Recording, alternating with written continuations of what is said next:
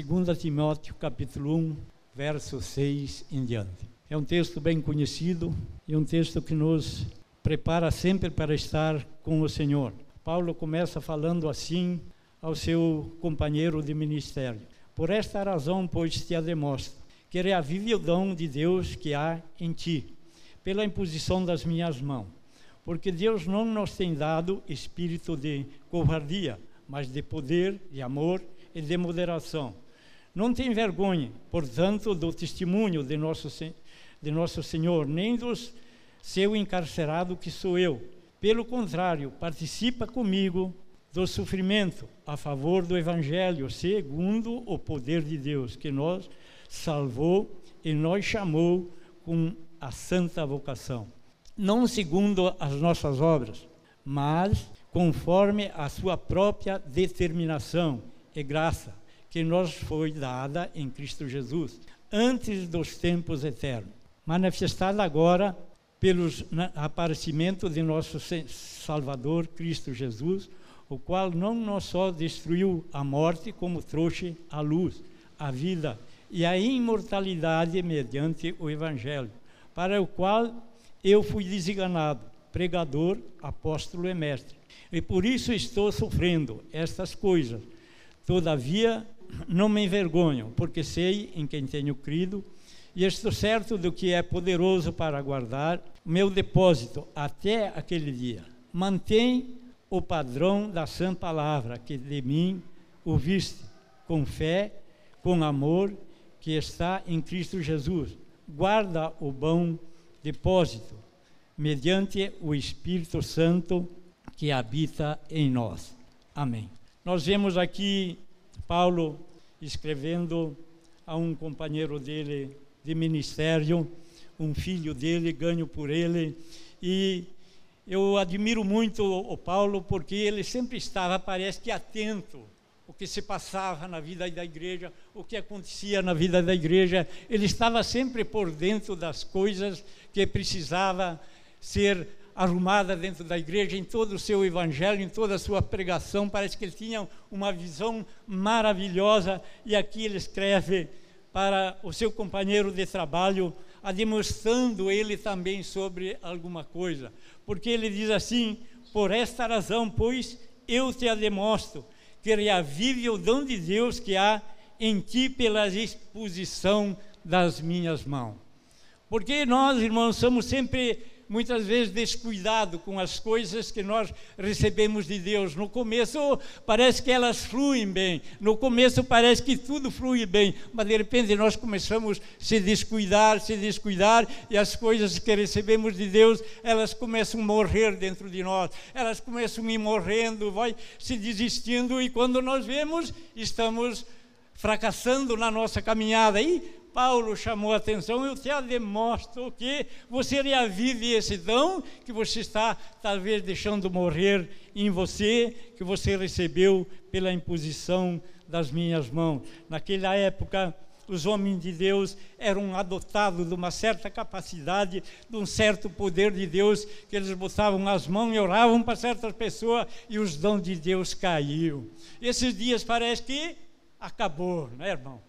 Parece que esses dias acabou. É porque nós fomos deixando morrer, nós fomos se esquecendo, nós fomos deixando as outras coisas entrar. Capaz se Paulo viesse chegar aqui, ele ia dizer para nós as mesmas palavras. Aviva aquilo que você tinha, não deixa morrer, levanta, porque nós fomos escolhidos para uma vida maravilhosa. Não te esqueça daquilo que você recebeu. E muitas vezes nós esquecemos.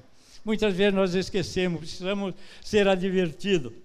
Então, que Deus possa nos abençoar, que nós sempre estamos atentos nós sempre possamos lembrar que alguma coisa o Senhor tem feito por nós, alguma coisa o Senhor tem entregado na mão de cada um de nós. Ele não deixou nenhum de nós que estamos aqui nesta noite de mão vazia, Ele colocou alguma coisa na nossa mão. Então vamos fazer aquilo que Ele colocou em nossas mãos. Não vamos deixar morrer aquilo que Ele nos deu para nós fazer. Nós somos propensos a isso nós somos propensos. Eu já vi muito dessas coisas. Eu já vi na minha vida cristã muito dessas coisas e por isso a palavra de Deus nos advirte nessa noite. Não deixa morrer essas coisas em ti que tu recebeu pela graça de Deus. Daí ele diz: porque Deus nos não tem dado espírito de covardia, mas de poder. Deus não nos tem dado espírito de covardia, mas um espírito de poder. Irmão, como é maravilhoso quando nós começamos a pensar nessas coisas e sabemos que Deus tem nos dado não espírito de covardia, mas um espírito de poder. Um espírito que nós podemos fechar a boca do nosso inimigo, porque recebemos de Deus esse espírito. Vamos zelar com esse espírito que Deus nos deu, um espírito de poder. Se nós tivermos esse espírito zelamos com ele, então nós podemos dizer: Eu não tenho medo do amanhã. Eu posso crer no amanhã, porque ele vive. Eu posso morrer amanhã, mas eu me levantarei um dia, porque eu quero chegar ali na glória e ver ele como ele é, porque ele vive. Eu posso crer. Ele não deu um espírito de covardia, mas de poder. Um dia, e isso é maravilhoso demais de poder e de amor e moderação, de amor e de moderação. Outra coisa que nós perdemos facilmente é o amor. Parece que os meus primeiros dias da minha vida cristã, o meu amor era muito mais forte, era muito mais achegante. E parece que essas coisas têm uma tendência de ir parando nas nossas vidas, cheio de luta, cheio de tribulação, mas aonde eu estava no mato, na roça, eu estava orando, estava buscando, e essas coisas parece que vão parando em nossa vida. De repente aparecem as lutas, aparecem as dificuldades, vêm as afrontas dos nossos dias e nós estamos vazios e quase sucumbimos, porque se esquecemos de alguma coisa, deixamos de fazer alguma coisa. Eu convido os irmãos, não deixe, não deixe de fazer as coisas que você recebeu de Deus. Continue participando, continue fazendo, continue lutando, porque essa é a vontade de Deus e essa é a esperança que cada cristão tem que ter na sua vida. E o amor, ele deve aumentar mais e mais. O amor não pode diminuir, ele tem que aumentar mais e mais. Sem amor, nós não chegamos lá. Sem amor, nós não vencemos as lutas. Sem amor, nós não vencemos as dificuldades. E sem ser moderado, também nós não podemos chegar. De amor e moderação. Como o crente tem que ter uma moderação firme naquilo que ele faz, para que ele possa continuar. Se ele não for moderado, ele logo ele cai para um outro lado. Não tem vergonha, portanto, do testemunho de nosso Senhor, nem de, do seu encarcerado que sou eu. Pelo contrário, participa comigo do sofrimento a favor do Evangelho. Ele disse que não se devemos envergonhar, então, do sofrimento das, de Jesus e nem dele que estava preso pelo Evangelho, mas participar com ele, sim, no sofrimento que ele estava passando. Isso é bom demais quando nós temos acentuados em nosso coração e possamos fazer parte dessas coisas. Essas coisas têm que fazer parte em nossas vidas. Essas coisas devem estar nós todos os dias e todos os momentos para que nós possamos então chegar lá. Eu, como disse Paulo, ele disse: Eu me esforço, eu esmuro o meu corpo, porque eu quero chegar lá. E assim nós deveríamos fazer. Ele disse: Eu me esforço, esmuro o meu próprio corpo, em outro texto, porque eu quero chegar lá. E nós devemos ter essa mesma convicção: eu quero chegar lá.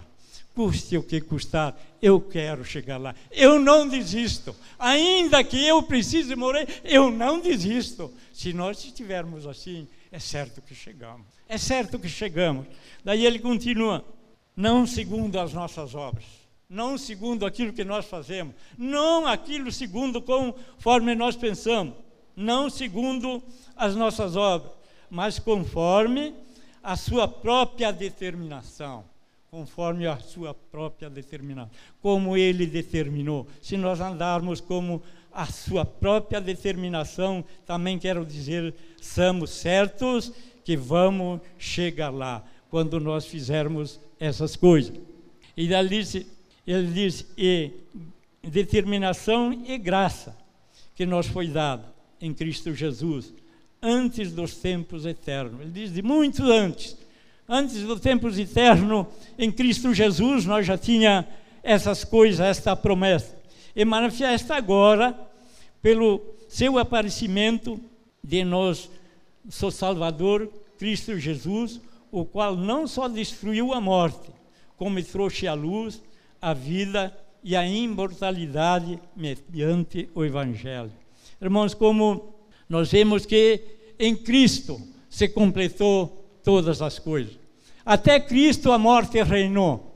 Até Cristo a morte rolou. Mas quando veio Cristo, ele disse: Eu destruí a morte. Agora eu posso dormir, mas não vou morrer porque creio em Cristo. Quando Jesus foi convidado para ir visitar Marta, eles disseram: O nosso irmão lá morreu. E ele disse aos discípulos: Vamos até a casa de Fulana, porque o nosso irmão dorme.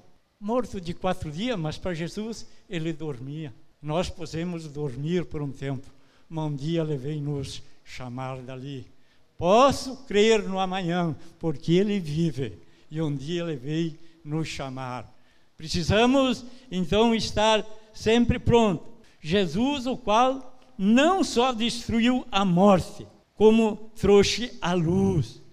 Não só destruiu a morte, mas como trouxe a luz para nós ver a vida e para nós podermos caminhar. Sem luz é treva, mas ele trouxe a luz.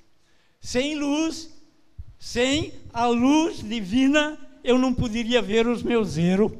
Mas porque eu vivo na luz, eu posso ver os meus erros e abandonar. Ele trouxe luz aquilo que era escondido. E agora não se esconde mais. Que maravilhoso é isso, né? Que maravilhoso é nós pensar na palavra de Deus e viver uma vida com Ele. E daí ele diz: trouxe a luz, a vida e a imortalidade. Ele diz: trouxe a luz, a vida e a imortalidade. Agora você morre uma vez só e nunca mais. Quando ressuscitou para ele, você não morre mais, nunca mais. Mediante o Evangelho. É o Evangelho, é a palavra de Deus que Jesus trouxe a cada um de nós, que nos faz saber isso, e crer nisso, e se manter nisso. E daí ele diz, Paulo traz uma coisa aqui que me faz pensar, ele diz, para qual eu fui desenganado, pregador, apóstolo e mestre. Veja a qualidade que tinha Paulo. Três qualidades das maravilhosas demais. Eu, quando vou pregar e começo a ver essas coisas, eu, eu digo diante de Deus: Senhor, eu sou pequeno demais para essas coisas. Sou pequeno demais, Senhor, para esta obra tão gloriosa a qual tu enviou o teu servo a fazer. Ele disse: Para o qual eu fui designado pregador e apóstolo. Ele era um excelente pregador e apóstolo e era um mestre excelente em tudo. Como é maravilhoso. Irmão, e por que que nós não alcançamos essas coisas? Os irmãos acho que já ouviram muitas vezes eu falar sobre isso. Por que nós não alcançamos essas coisas? Porque nós gostamos muito de viver com os braços cruzados diante de Deus.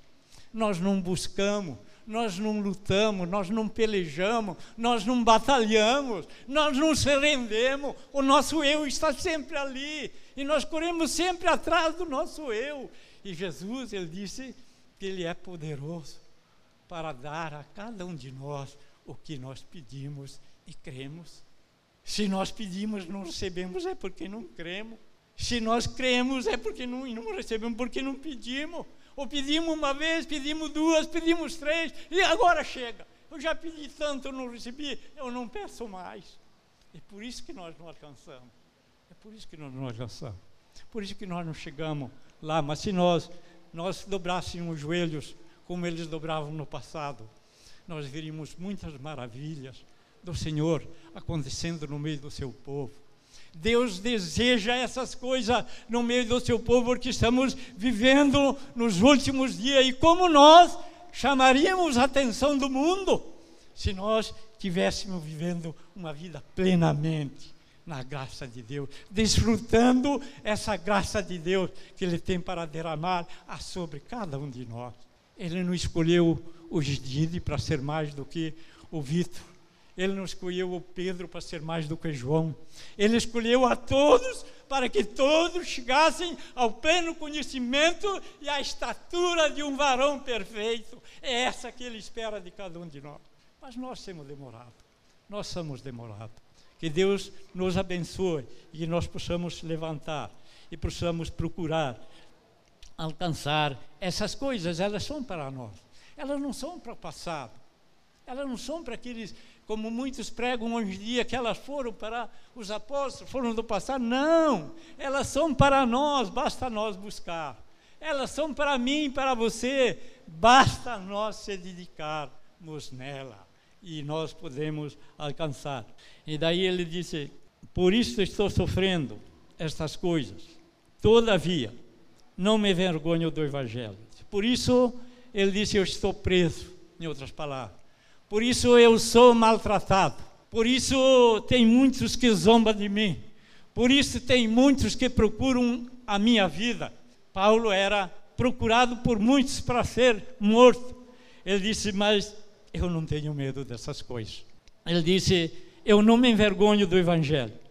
E por isto estou sofrendo estas coisas. Todavia, não me envergonho, Diz, porque eu sei em quem tenho crido. Porque eu sei em quem tenho crido. Como é maravilhoso, né? Saber em quem nós temos crido. Como é bom eu saber que eu tenho crido num Deus poderoso.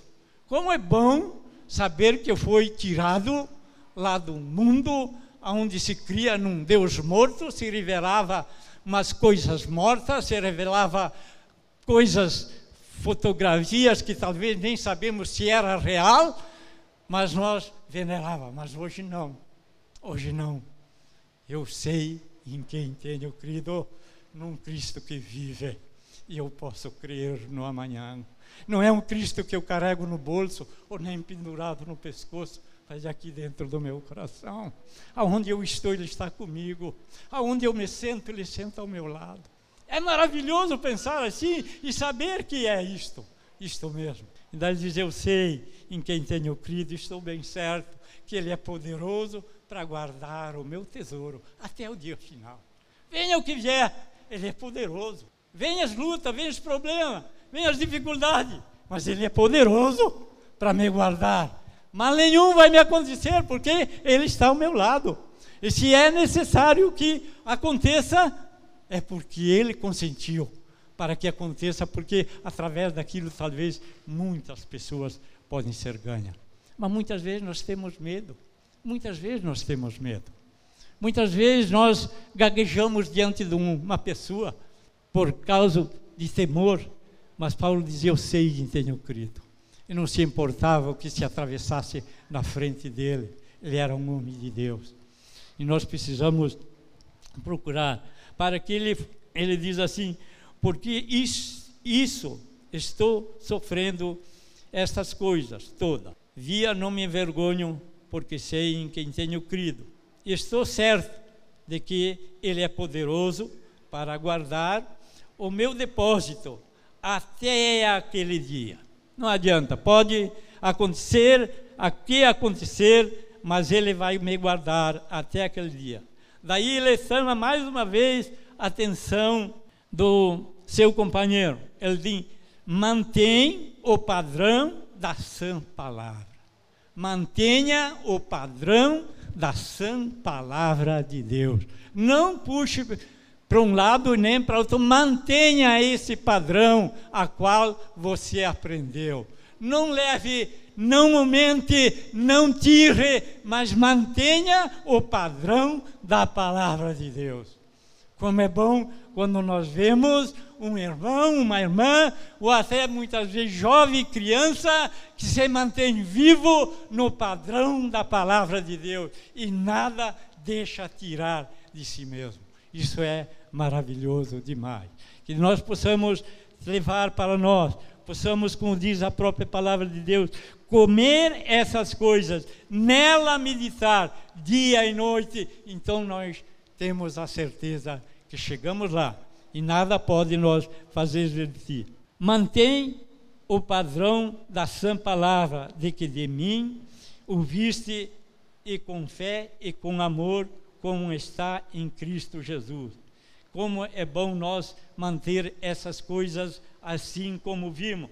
Nós estamos passando num tempo que a palavra de Deus está sendo torcida. E é muito maravilhoso isto que ele escreveu, porque já lá, naquele tempo, dirigido por algo, eles sabiam dessas coisas que vinham acontecendo. E ele diz: mantém o padrão da sã palavra, não tire dela nada. Cuide de viver uma vida conforme a palavra de Deus te demonstra. Não escape, não esconda, não fuja, mantenha esse padrão. Guarda o bom depósito mediante o Espírito Santo que habita em você. Maravilhoso demais, né? Maravilhoso demais nós pensar essas coisas. Quando eu começo a pensar, o miserável homem que era eu, miserável homem pecador, perdido neste mundo, e agora e Deus me trouxe para perto dele e ele diz assim: guarda o bom depósito mediante o Espírito Santo que habita em você. Como é bom nós saber que o Espírito Santo habita aqui comigo. E lá, no outro texto, que às vezes vem as coisas que, que está pregando, não se preparou lá atrás, mas ele diz assim: se o Espírito não te acusar, então tenha paz, porque você está bem, porque o Espírito Santo muitas vezes nos acusa. Eu não sei se ele já acusou os irmãos, mas quando nós estamos errados, muitas vezes o Espírito Santo tem me acusado. E por que, que nós erramos? Porque às vezes nós não deixamos o Espírito Santo trabalhar em nossa vida. Nós não deixamos ou não damos ouvido ao Espírito Santo quando ele nos corrige. Mantenha o padrão da sã palavra e ele diz assim: com amor e como está em Cristo Jesus. Guarda o bom depósito mediante o Espírito Santo, o qual habita em vós. Sem o Espírito Santo, nós não somos nada. Sem o Espírito Santo, nós somos vazios. Sem o Espírito Santo, nós não podemos fazer nada. Sem o Espírito Santo, nós não podemos manter os nossos dons. Sem o Espírito Santo, nós não podemos ver a Deus. Diz lá em Colossenses que o Espírito Santo é o penhor, ele está empenhorado por nós para o dia da redenção. Se nós estivermos cheio do Espírito, é porque Ele está empenhado para cada um de nós para o dia da redenção. Ou que esse dia venha logo, que esse dia venha bem logo, porque os dias estão chegando ao fim. Que Deus possa nos abençoar.